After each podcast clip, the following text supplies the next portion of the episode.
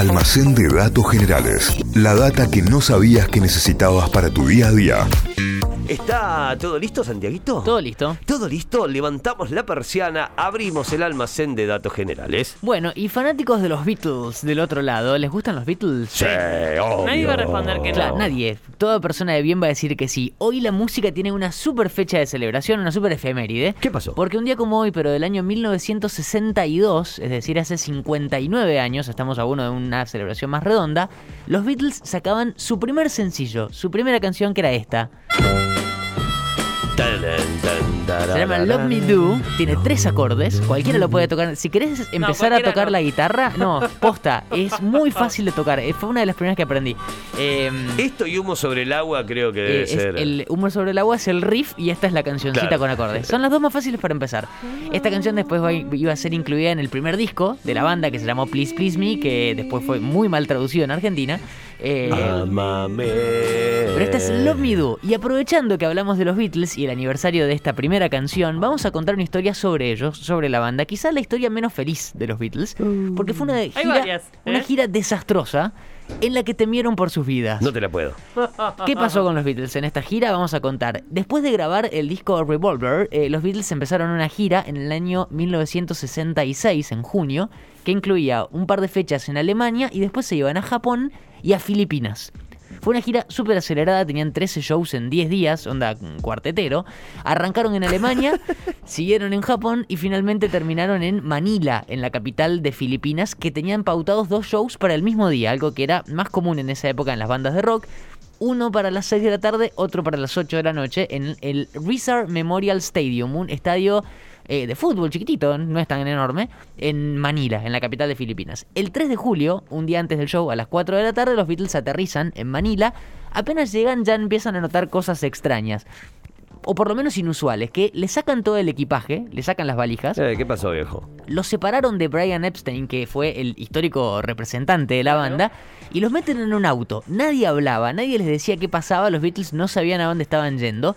El auto para, ellos creen que están llegando al hotel y los hacen bajar, pero no, estaban en una base militar. ¿Qué estaba pasando ahí? No estaban entendiendo nada de lo que estaba ocurriendo. De repente los hacen entrar a un salón y se dan cuenta que era los Beatles. Era una conferencia de prensa que había 40 periodistas en la cual ellos ni enterados que iban a dar una conferencia de prensa ni bien se bajaban del avión. Hay fotos, de hecho, si buscan Manila Press Conference, ta, ta, ta, van a encontrar que eh, ninguno sonreía. Claro. Era todo muy raro. Después de la conferencia, ahí sí dicen, bueno, salimos de acá, vamos al hotel. Pero no. Salieron del auto y ahí sí vieron la típica, los típicos gritos de las chicas en la era Beatlemaníaca, eh, em, que eran zarpados y estaban en todos los shows, pero mezclado con entre la gente militares vestidos de civil con armas largas.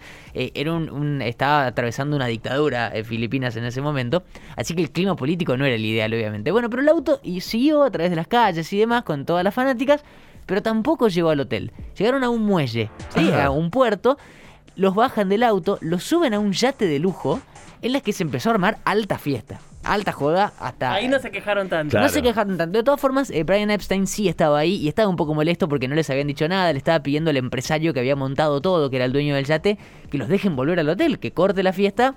Y, y cuentan los, las crónicas de esa tarde que literalmente, y no hay otra forma de decirle, se le cagaron de risa en la cara. Le dijeron, No. sí, sí, sí, ya cortamos. Ya cortamos la fiesta, dale.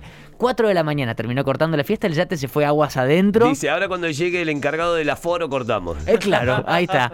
4 de la mañana, 12 horas después de que habían llegado al aeropuerto, recién los Beatles vuelven al muelle y ahí empiezan a, a- el, el rumbo hacia el hotel y allí fueron. Pero si todo eso fue medio extraño para la banda, lo que seguía fue mucho, pero mucho peor. A la mañana siguiente empiezan los preparativos del show, que era ese mismo día que les conté recién, eran dos en el mismo día, el día 4 de julio del 66. Llega al hotel, un mensajero del gobierno toca la puerta y le dice a la banda, antes de tocar, tienen que pasar por el Palacio Presidencial porque han preparado una merienda con los Beatles. Ah, no, la agenda que le clavaron, ¿eh? Hoy agarrás a un artista y le- lo, lo sacaste y lo llevaste a una nota que no le gustó y te clava un show. Bueno, y más o menos fue lo que pasó porque Brian Epstein le explica a este mensajero que los Beatles cuando visitaban distintos países no hacían visitas a embajadas, a políticos, a gobernantes, gobernadores o lo que sea durante las giras. No hacían ese estilo de visitas. Así que les dijeron, no vamos a ir, no vamos a ir. Y no fueron. De ahí se fueron al estadio, tocaron los dos shows. Entre los dos shows los vieron 80.000 personas. que es eh, el récord, de hecho, de la mayor cantidad de gente que vio a los Beatles en un solo día. Ahí está. Repartido entre los shows, pero 80, 80, mil perso- 80 lucas de personas eh, viendo a, a los Beatles en el Resort Memorial Stadium de Manila. Entonces ahora todos se estarán preguntando qué había preparado el Palacio Presidencial para la merienda de los Beatles. Bueno, como decíamos recién, Filipinas estaba manejada por un dictador llamado Ferdinand Marcos, junto a su esposa, que tenía mucho poder, que se llamaba Imelda, se llama, porque está viva, Ferdinand Marcos no, falleció ya. Imelda Marcos se llamaba esta mujer. Imelda tenía todo pensado. Los Beatles iban a ir al palacio que se llama Malacañang, que es el hogar presidencial, la, Quinta de Olivos de Filipinas, eh, y ahí los estaban esperando los hijos de los dictadores, que se llamaban Irene, Ime y Bong Bong. Nombre de percusionista de la mona. Bombón, Bon el, bombón Bombón Miranda. Miranda. Eh, claro, Eh, junto a los tres hijos, los tres hijos de los dictadores, 400 chicos y chicas más, todos hijos de ministros, allegados, empresarios y pa pa pa. Iba a ser una merienda, pero una merienda a nivel Dios. Imagínense, eh, un ejército de mozos disponible, comidas típicas de todo el mundo y qué sé yo. Y además iba a ser televisado por cadena nacional, por el canal de televisión principal de Filipinas. Ah, no les importó nada, che. Todo muy eh, el dictador, ¿vieron la peli El dictador? Sí, Bueno, claro, todo claro. muy ese estilo. Todo eso obviamente llevó tiempo de preparación, pero los Beatles se enteraron esa misma mañana con el mensajero en el hotel, no aceptaron la invitación, el tema es que el evento se hizo igual porque está todo planeado.